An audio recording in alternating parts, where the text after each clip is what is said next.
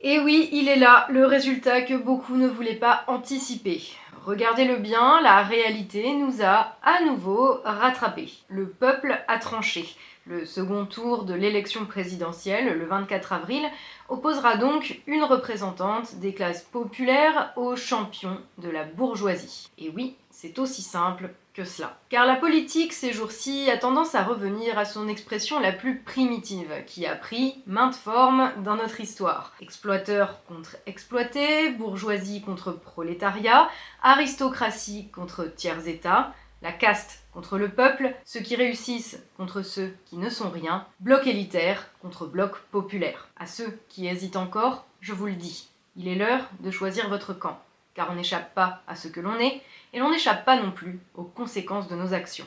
C'est une réalité difficile à accepter pour nombre de nos concitoyens qui pensent encore qu'un vote n'est qu'une affaire de préférence philosophique. Mais la sociologie des résultats de ce premier tour nous en apprend beaucoup sur le paysage politique en France aujourd'hui. Un vote Macron des riches, des aisés, soutenu et porté par les retraités, un vote Le Pen des ouvriers, employés, une Le Pen plébiscitée dans la France périphérique, les petites communes et le monde rural, en tête dans 20 000 communes, soit presque deux fois plus qu'Emmanuel Macron. Et enfin, un vote Mélenchon, de ceux qui restent des classes moyennes supérieures, des étudiants, des habitants de centre-ville de métropole, soutenus par le vote des banlieues des grandes villes, en tête dans 2000 communes, 5 fois moins que Macron et 10 fois moins que Le Pen. Si les cartes nous apprennent beaucoup de choses, celle du premier tour nous rappelle surtout que plus que jamais, cette élection est un vote de classe. Et de mémoire de génération vivante, cela n'a jamais été aussi vrai qu'aujourd'hui. Les électeurs de Macron, comme ceux de Le Pen, ont conscience d'un intérêt commun à tous les gens qui ont la même sociologie qu'eux, et ils ont voté en fonction de cela. Chez les électeurs de Macron, il s'agit de conserver des privilèges, notamment fiscaux, de gens aisés, ou de voir euh, des pensions de retraite qu'on touche depuis l'âge de 60 ans rester au même niveau, faire tout ce qu'il y a à faire pour conserver ces privilèges-là. Chez les électeurs de Le Pen, c'est ne pas s'épuiser ou se tuer au travail. Des gens à qui Macron veut imposer 45 années de cotisation pour la retraite c'est pouvoir assurer le minimum vital à sa famille par un travail qui paye et une relative stabilité des prix. C'est être pris en considération par les dirigeants qui mènent des politiques antisociales contre la France périphérique depuis des décennies et dont Macron n'est que l'aboutissement et une accélération dont ils savent qu'elle leur sera fatale. Si les électeurs de Macron ont un instinct de conservation, les électeurs de Le Pen, eux, ont un instinct de survie. Leur vote à tous est guidé non par une adhésion idéologique, mais par l'observation et la volonté de préservation de certaines conditions matérielles d'existence, et l'idée que chaque catégorie se fait de la manière dont elle doit défendre ses intérêts. C'est en ce sens que Marine Le Pen, si de par ses origines sociales elle n'est pas plus du petit peuple que ne l'était De Gaulle, se retrouve catapultée, représentante des classes populaires qui votent parce qu'elles savent dans leur chair que nous avons bien plus à craindre d'Emmanuel Macron que d'elle. Destruction de l'état social et des services publics, abandon des classes populaires à une misère grandissante, anéantissement de toutes les structures qui créaient un ciment collectif et une possibilité d'élévation par la méritocratie républicaine, violence sans précédent contre les opposants politiques, viol de la démocratie et de l'état de droit, corruption, népotisme, dislocation de l'intégrité du territoire et des millions de vies brisées pour faire plaisir à une poignée de riches actionnaires. On dirait une caricature, c'est que le bilan d'Emmanuel Macron, sous-tendu par une idéologie qui dirige nos politiques, qui lui un culte confinant au fanatisme, est caricatural. Et encore plus caricatural est cette ridicule propagande qui nous est servie depuis le soir du premier tour. Il faudrait se rassembler tous autour d'Emmanuel Macron, dernier rempart contre la haine et le fascisme. Marine Le Pen nous est présentée comme une sorte de monstre qui va ruiner la France, qui est prête à instaurer une dictature, à rétablir la peine de mort, à lancer l'équivalent de 48 000 Hiroshima sur le monde entier une fois à la tête de l'État. Oui, oui, ils ont vraiment dit ça. Et elle serait soutenue par des hordes de néo-nazis n'attendant que l'opportunité d'aller tabasser des étrangers à tous les coins de rue avant de les mettre dans des trains pour la Pologne. Un Français sur cinq, beauf, raciste et alcoolique, incapable de savoir ce qui est bon pour eux, le tout financé par Vladimir Poutine. Je ne sais pas qui sont les vrais complotistes dans ce pays. Ce genre de propos, qui fait l'unanimité parmi la classe politico-médiatique, est partagé par une partie de l'électorat citadin et toujours relativement préservé de Jean-Luc Mélenchon, en dit sans doute plus long sur leurs auteurs que sur Marine Le Pen et son électorat, car quiconque dépense autant d'énergie à diaboliser un adversaire craint visiblement quelque chose. Si l'on y regarde de plus près, ce n'est même pas tant de Marine Le Pen qu'ils ont peur. Les attaques régulières sur le caractère antidémocratique ou anticonstitutionnel du RIC de la pratique référendaire avec laquelle Le Pen annonce vouloir renouer nous montrent que ce dont la classe dominante a vraiment peur, c'est du peuple un peuple qui a cessé d'écouter ce que des dirigeants toxiques leur soufflent à l'oreille, de manière mielleuse, appuyée par des pseudo-faits. On sait mieux que toi ce qui est bon. Tu te sens maltraité par les politiques? Tu as l'impression que ta vie est pire qu'avant, que l'on se fout de ta gueule? C'est juste un sentiment, une fausse impression. Car, promis, juré, craché, tout va bien. Sauf que cela ne prend plus. Alors, il se déchaîne. Si vous ne votez pas Macron, ce seront des nuées de sauterelles et des rivières de sang. Et si la peur ne fonctionne pas, il passe alors à l'étape au-dessus. Vous, qui comprenez le vote Le Pen, voire qui le soutenez, vous êtes ni plus ni moins que des nazis. Le chantage à la bête immonde tourne ici à plein régime. Si vous ne voulez pas revenir au 19e siècle, travailler jusqu'à la mort et envoyer vos gamins en apprentissage à 12 ans à l'usine comme nous le promet Macron, si vous refusez de vous soumettre à de nouvelles coupes budgétaires dans les hôpitaux et les écoles pour financer McKinsey, alors vous ne valez pas mieux qu'Hitler. Est-ce que vous vous rendez compte du niveau de violence qu'on se prend dans la gueule depuis des dizaines d'années. On nous fait croire que nous sommes des mauvaises personnes, pire, que nous cautionnerions l'Holocauste lorsque nous refusons de nous ranger derrière le sauveur suprême incontesté de la République, Emmanuel Macron. Mais quelle réconciliation peut-il y avoir avec celui qui a fait écraser au sol le visage des infirmières qui réclamaient des moyens, éborgné des gilets jaunes revendiquant le droit à une existence digne, détruit des millions de vies par une politique désastreuse, pour les gens aussi bien que pour le pays lui-même. Qui est exactement cette personne, cet Emmanuel Macron, soutenu aussi bien par le MEDEF que par les syndicats et les organisations de gauche, d'anciens ministres et philosophes, tous les journalistes, 500 artistes, 500 sportifs, 500 parasites, tous ces gens qui nous appellent à voter Macron, qui nous poussent par le chantage le plus immonde qui soit, à nous ranger derrière un homme qui a montré qu'il est en tout point l'ennemi de la France, ces gens ont bizarrement tous en commun de ne rien produire et de vivre au crochet du peuple. Car derrière les discours et les prétendues querelles qu'il peut y avoir entre eux, hors campagne présidentielle, eh bien eux non plus ne peuvent pas échapper à ce qu'ils sont. Et ils se rangeront toujours derrière celui qui sauvegardera le mieux leurs intérêts. Et il est indiscutable que ce sera Macron. Que croyez-vous qu'il se passera s'il est réélu? Croyez-vous que sa politique, cautionnée par tous les gens qui pensent bien, qui trustent le paysage médiatique, et qui se trouvent être les mêmes qui défendent un intérêt de caste, croyez-vous que cette politique cessera d'être rejetée massivement par une moitié de la population, et a fortiori par une majorité écrasante des forces vives de la nation? Que pensez-vous qu'il puisse arriver lorsque la majorité des gens qui travaillent ne veulent plus de ce que leur fait subir une petite caste de nantis soutenue électoralement par des retraités. Que leur restera-t-il après avoir épuisé leur quota de propagande, de moins en moins subtil il faut le dire? Il leur restera la force. Ils n'ont pas hésité à l'employer pendant les Gilets jaunes. Mais depuis, la fracture est devenue encore plus nette, et la colère plus grande encore. Et elle le sera d'autant plus que la politique, Macron nous l'a promis, sera bien plus brutale s'il repasse. Et oui, le fascisme, cela n'arrive pas parce que trois cinglés dans une brasserie à Munich se réunissent et se disent On va tromper les gens avec du travail et des chats, mais en fait on va faire la solution finale. Ça, c'est la lecture qu'ils veulent que nous ayons. Une lecture enfantine, naïve, manichéenne des réalités de l'histoire. Alors, il faut le dire, il faut le rappeler et le marteler.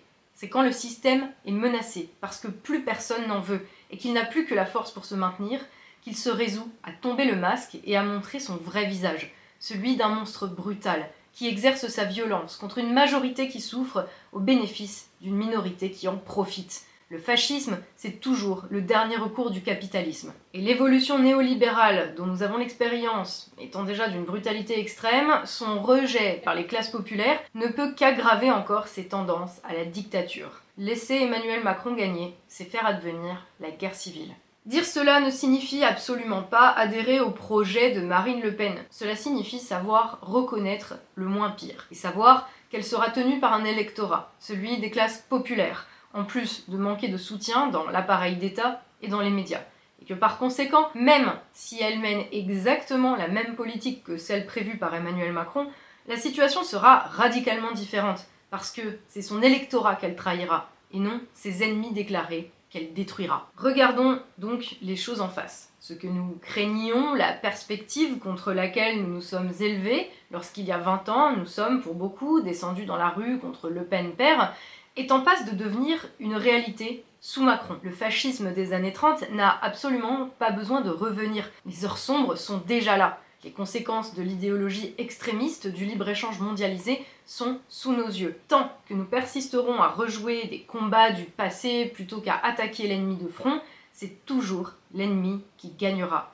Alors pas la peine de se cacher derrière l'illusion de futures résistances que vous ne construirez jamais si vous faites élire Macron, ou des législatives que vous perdrez car notre système est ainsi fait qu'elle donne toujours l'avantage aux vainqueurs de la présidentielle. Macron est déjà en train de créer un parti unique. Arrêtez donc de rêver à une insurrection fantasmée qui vous conviendrait un jour prochain et prenez conscience que le moment, la résistance, l'insurrection, elle se fait aujourd'hui dans le choix du bulletin de vote car c'est la seule arme qui reste à un peuple exclu du système démocratique. Et si vous n'êtes pas capable de mettre un bout de papier dans une enveloppe maintenant, nul besoin d'espérer que vous saurez prendre les armes lorsque le besoin tout proche s'en fera sentir. Si vous hésitez, rappelez-vous, votre acte sera d'autant plus courageux que les chiens de garde du système sont tous mobilisés, et que même ceux que l'on pouvait encore penser de notre côté hurlent aujourd'hui à l'unisson, unanime et hystérique déchaînés pour empêcher le changement d'advenir, pour empêcher surtout qu'ils ne perdent leur statut. Le danger est imminent, réel et colossal. Le danger pour nous, c'est le projet néolibéral, fédéraliste et mondialiste qui s'est instillé dans notre tissu social et nos institutions pour libéraliser, décentraliser, délocaliser, qui s'est permis ensuite de nous humilier, de nous traiter de malades mentaux et de nazis, et qui s'apprête maintenant à nous saigner encore le sourire aux lèvres. Nous avons laissé faire trop longtemps au nom de la lutte contre les heures les plus sombres de notre histoire, bien cachée derrière une ligne magino-idéologique, nous avons laissé le loup entrer dans la bergerie en passant par Bruxelles. Mais nous ne nous étions pas rendu compte que le loup, entre-temps, a changé de nom. Il ne s'appelle plus Le Pen, son nom, c'est Emmanuel Macron. Ces cinq dernières années, Emmanuel Macron a montré comment il gouverne, pour qui et surtout contre qui? Président des riches, non content d'enfoncer les pauvres, il les humilie et les frappe divise la société par des mesures délétères soutenues par une rhétorique méprisante, alimente par une pratique de l'humiliation comme méthode de gouvernement une atmosphère de guerre civile, a fait advenir une société à deux vitesses dont la majorité est exclue. Ces cinq dernières années n'étaient qu'un apéritif. Il a déjà, dans l'arrogance que lui confère sa certitude d'être réélu, annoncé la couleur, faire travailler 20 heures par semaine pour toucher le RSA, reculer de 3 ans l'âge de départ à la retraite, augmenter les frais d'inscription à l'université, et même si à l'heure actuelle il essaye de donner des gages pour récupérer l'électorat mélanchoniste, dans les faits, cela ne change rien. S'il est élu, rien ne sera épargné. À personne, excepté à la petite caste, dont vous ne faites pas partie, j'en suis désolée pour vous et les copains de McKinsey et de BlackRock bien sûr, qui se gaveront un petit peu plus sur les restes de notre état social juteux. Si Macron repasse, dans 5 ans, il ne restera plus rien ni de l'école, ni de l'hôpital, ni des retraites, ni de la police, ni même d'un vague sentiment de sécurité sociale. 50 plus, et ce sera la fin, la guerre civile, le chaos. Notre pays, humilié, dilué dans une Europe commandée par l'Allemagne. Si ça vous rappelle quelque chose, à moi aussi. Le New York Times, ces derniers jours, nous a révélé une information qui témoigne bien du camp que les élites ont choisi. Les démocraties occidentales ont en effet décidé d'attendre le second tour de la présidentielle française avant de mettre un embargo sur le gaz russe parce que cela pourrait impacter négativement la possible élection d'Emmanuel Macron. Ainsi, la finance internationale veut à tout prix empêcher l'élection de Marine Le Pen, parce que la finance internationale sait que Marine Le Pen sera élue et tenue au moins un peu par les classes populaires, celles dont vous, qui hésitez encore, êtes pour la plupart issus. Ces classes populaires qui ont essayé de prévenir, car elles ont été les premières à en pâtir. Le projet libéral d'Emmanuel Macron, c'est l'achèvement de la classe moyenne à coup de flashball. Si vous vous pensez encore un peu protégé par un quelconque statut, vous êtes les prochains. Les prochains à subir les effets dévastateurs d'une politique menée manu militari par un homme qui ne se remet jamais en question et préfère nous blâmer, nous, pour les effets néfastes de sa politique absurde et inconséquente. Vous êtes les prochains et il n'y aura plus personne pour pleurer sur votre sort car tout le monde sera trop occupé à survivre. Parce que, embargo sur le gaz russe ou pas, dans de nombreux supermarchés, aujourd'hui, avant ce 24 avril, nous en sommes déjà au rationnement pour cause de pénurie alimentaire. Maximum 3 kg de farine par personne, maximum 3 litres d'huile. Des prix sur les produits de première nécessité multipliés par 2, voire plus. Cette situation a été créée et aggravée par les politiques menées par Emmanuel Macron, qui a creusé de manière dramatique le déficit de notre balance commerciale et nous prive, année après année, de notre capacité d'autonomie alimentaire. Et c'est pourtant vous qui tenez entre vos mains l'issue de ce scrutin. Vous, cette partie de la classe moyenne qui avez encore les moyens de voter en fonction d'une conscience politique plutôt que par instinct de survie. Vous qui sentez bien que quelque chose ne tourne pas rond, qui souhaitez que la politique de ce pays change, mais qui ne souhaitez pas en payer le prix, qui n'osez pas mettre un bulletin Le Pen. Je comprends votre dilemme. Le nom Le Pen vous fait peur. Les temps sont difficiles. Il y a la guerre en Ukraine, il y a l'inflation, il y a eu la pandémie de Covid. Tout concourt à perturber votre jugement et à vous priver de votre bon sens. Tous ces ressorts sont d'ailleurs utilisés par Emmanuel Macron pour entraver le débat démocratique et nous empêcher de voir que nous sommes face à un choix aussi historique cornélien. Nous sommes à un carrefour de choix de société. Il nous faut choisir entre le néolibéralisme fanatique à la dérive autoritaire avérée et ce que l'on nous promet comme les heures les plus sombres de notre histoire, entre la certitude de l'enfer et le pari très risqué d'une étroite fenêtre de tir. Détrompez-vous si vous pensez pouvoir vous en laver les mains en votant blanc ou en vous abstenant. L'histoire retiendra le résultat final, et pas votre choix personnel. Un non-choix reviendrait de fait au mieux placé, et qui que soit l'élu au soir du 24 avril, vous en serez responsable. Et que vous votiez ou non, l'un des deux sera président de la République. Ne pas choisir, ce sera avoir sur les mains le sang des gens qui crèvent de vivre dans un désert médical, ou des mères célibataires à 1250 balles par mois qui se privent de bouffe pour que leur gamin ait un repas correct par jour, ou des agriculteurs qui se pendent criblés de dettes. Vous aurez la même responsabilité que ceux qui assument leur adhésion au projet de destruction néolibérale et mondialiste de l'actuel président. Il peut sembler paradoxal, tout juste 20 ans après avoir appelé à faire barrage à un autre Le Pen grâce à un bulletin de vote au nom de la démocratie et de l'État social, d'appeler aujourd'hui à utiliser un bulletin de vote Le Pen pour protéger nos acquis sociaux et notre pays d'une menace extrémiste imminente. Et peut-être ceux qui ont encore le luxe de placer leurs idées philosophiques au-dessus des intérêts de leur pays Trouveront-ils dans ce texte la confirmation que je me suis droitisée, que je suis devenue une facho, comme les 50% des électeurs qui s'apprêtent à voter Le Pen? Pourtant, c'est au nom de la régulation de l'économie, au nom de la relocalisation de notre industrie, au nom de droits du travail acquis dans la lutte, au nom de l'État social hérité du Conseil national de la résistance, au nom en somme d'un intérêt de classe qui se trouve, 20 ans plus tard, se confondre avec l'intérêt général, que j'appelle ici à faire barrage à Emmanuel Macron en utilisant le bulletin Marine Le Pen. Je me fiche de son programme à elle. Il me suffit de savoir que c'est elle qui a été désignée par les miens pour dégager Macron. Dimanche 24 avril, je vote avec ma classe. Je n'ai jamais fait de choix en politique pour me donner le sentiment d'avoir raison, ni pour épargner les égaux de quiconque. Je fais les choix qui me semblent nécessaires, fondamentaux, essentiel à la survie des miens. Cette prise de position me vaut le courroux et la haine de menteurs, de corrompus, des hypocrites et des fanatiques, me vaut la haine de ceux qui ont toujours craché à la figure de mes anciens, celui qui descendait au fond de la mine tous les matins, aussi bien que celle qui, juste arrivée d'Espagne, faisait le ménage pour nous garantir une possibilité d'ascension sociale. Si ces gens, qui ont l'arrogance de se croire plus importants que les forces vives de ce pays, me haïssent pour mes positions, tant mieux, ça veut dire que je suis du bon côté, et que je n'ai jamais dévié. Plus dur, comme beaucoup d'entre vous, je suppose, dans cet entre-deux tours particulier, je me suis brouillée personnellement avec au moins dix personnes, des gens proches, des gens bien intentionnés, mais victimes depuis trop d'années d'un chantage dégueulasse, pris dans une logique de peur.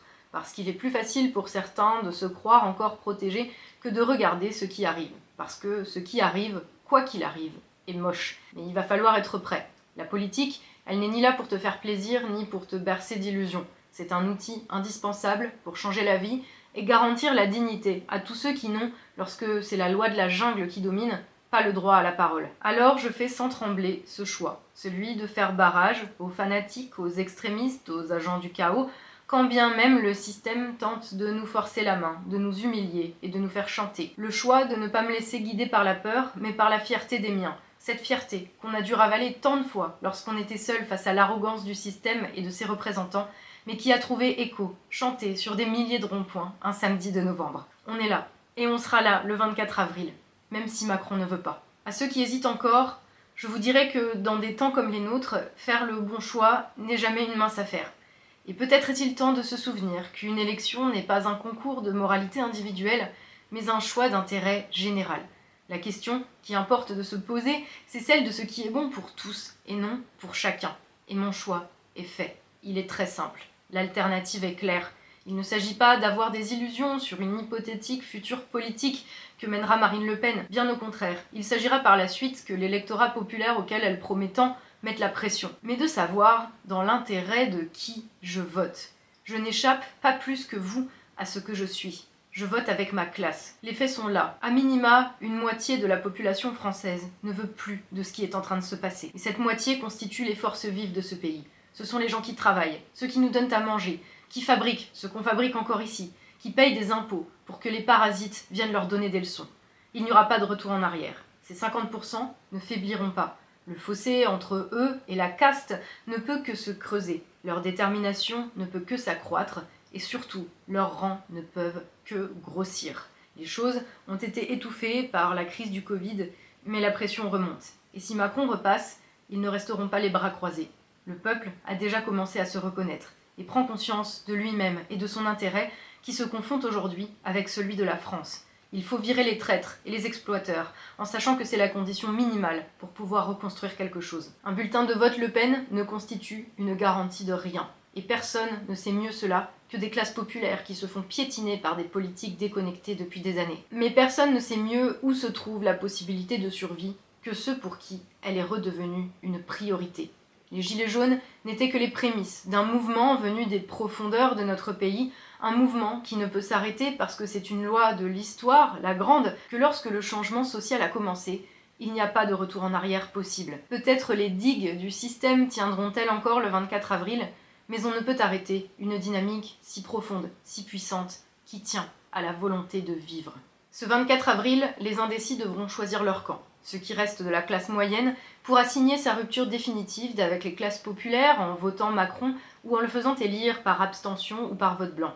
Et alors, qu'elle ne s'étonne pas si les classes populaires les traitent comme les laquais de l'ennemi au cours des troubles qui ne manqueront pas de se produire dans la lutte pour la survie de la majorité sociale. Ou bien, cette classe moyenne peut avoir le courage de rentrer chez elle, auprès des siens, et se tenir, quoi qu'il en coûte, aux côtés des classes populaires dont elles sont issues, face à l'ennemi, celui qui divise, qui exploite, qui pille le pays, qui nous crève les yeux et qui voudrait nous faire travailler à en crever pour que quelques-uns puissent continuer à jouir des fruits du travail des autres. C'est l'heure de choisir votre camp. Vous n'échapperez pas à ce que vous êtes et vous n'échapperez pas aux conséquences de vos actions. Si vous vous souciez un tant soit peu de votre pays, de ces gens, du système social qui vous a soigné, éduqué, protégé, de la République française et sa devise universelle, si vous avez ne serait-ce qu'un peu le sens de l'histoire et de ce que vous, en tant que citoyen, en tant que classe, devez porter, il n'y a qu'une chose que vous pouvez désormais faire. Dimanche 24 avril, mettez un bulletin Marine Le Pen dans l'urne. Infligez au néolibéralisme la défaite cinglante qui ne constituera qu'un préalable à la construction d'autre chose qui ne dépendra alors que de nous. Faites-le en vous bouchant le nez, avec des gants, à reculons, et même si ça vous fait mal aux urnes. Faites-le Faites barrage à la division, à la haine et à la dictature. Faites barrage à Emmanuel Macron. Maintenant, en plein ciel, le soleil d'avril rayonnait dans sa gloire, échauffant la terre qui enfantait. Du flanc nourricier jaillissait la vie, les bourgeons crevaient en feuilles vertes, les champs tressaillaient de la poussée des herbes. De toutes parts, des graines se gonflaient, s'allongeaient, gerçaient la plaine, travaillaient d'un besoin de chaleur et de lumière. Un débordement de sève coulait avec des voix chuchotantes. Le bruit des germes s'épandait en un grand baiser. Encore, encore, de plus en plus distinctement, comme s'ils se fussent rapprochés du sol, les camarades tapaient. Aux rayons enflammés de l'astre, par cette matinée de jeunesse, c'était de cette rumeur que la campagne était grosse. Des hommes poussaient, une armée noire, vengeresse, qui germait lentement dans les sillons, grandissant pour les récoltes du siècle futur, et dont la germination allait faire bientôt éclater la terre.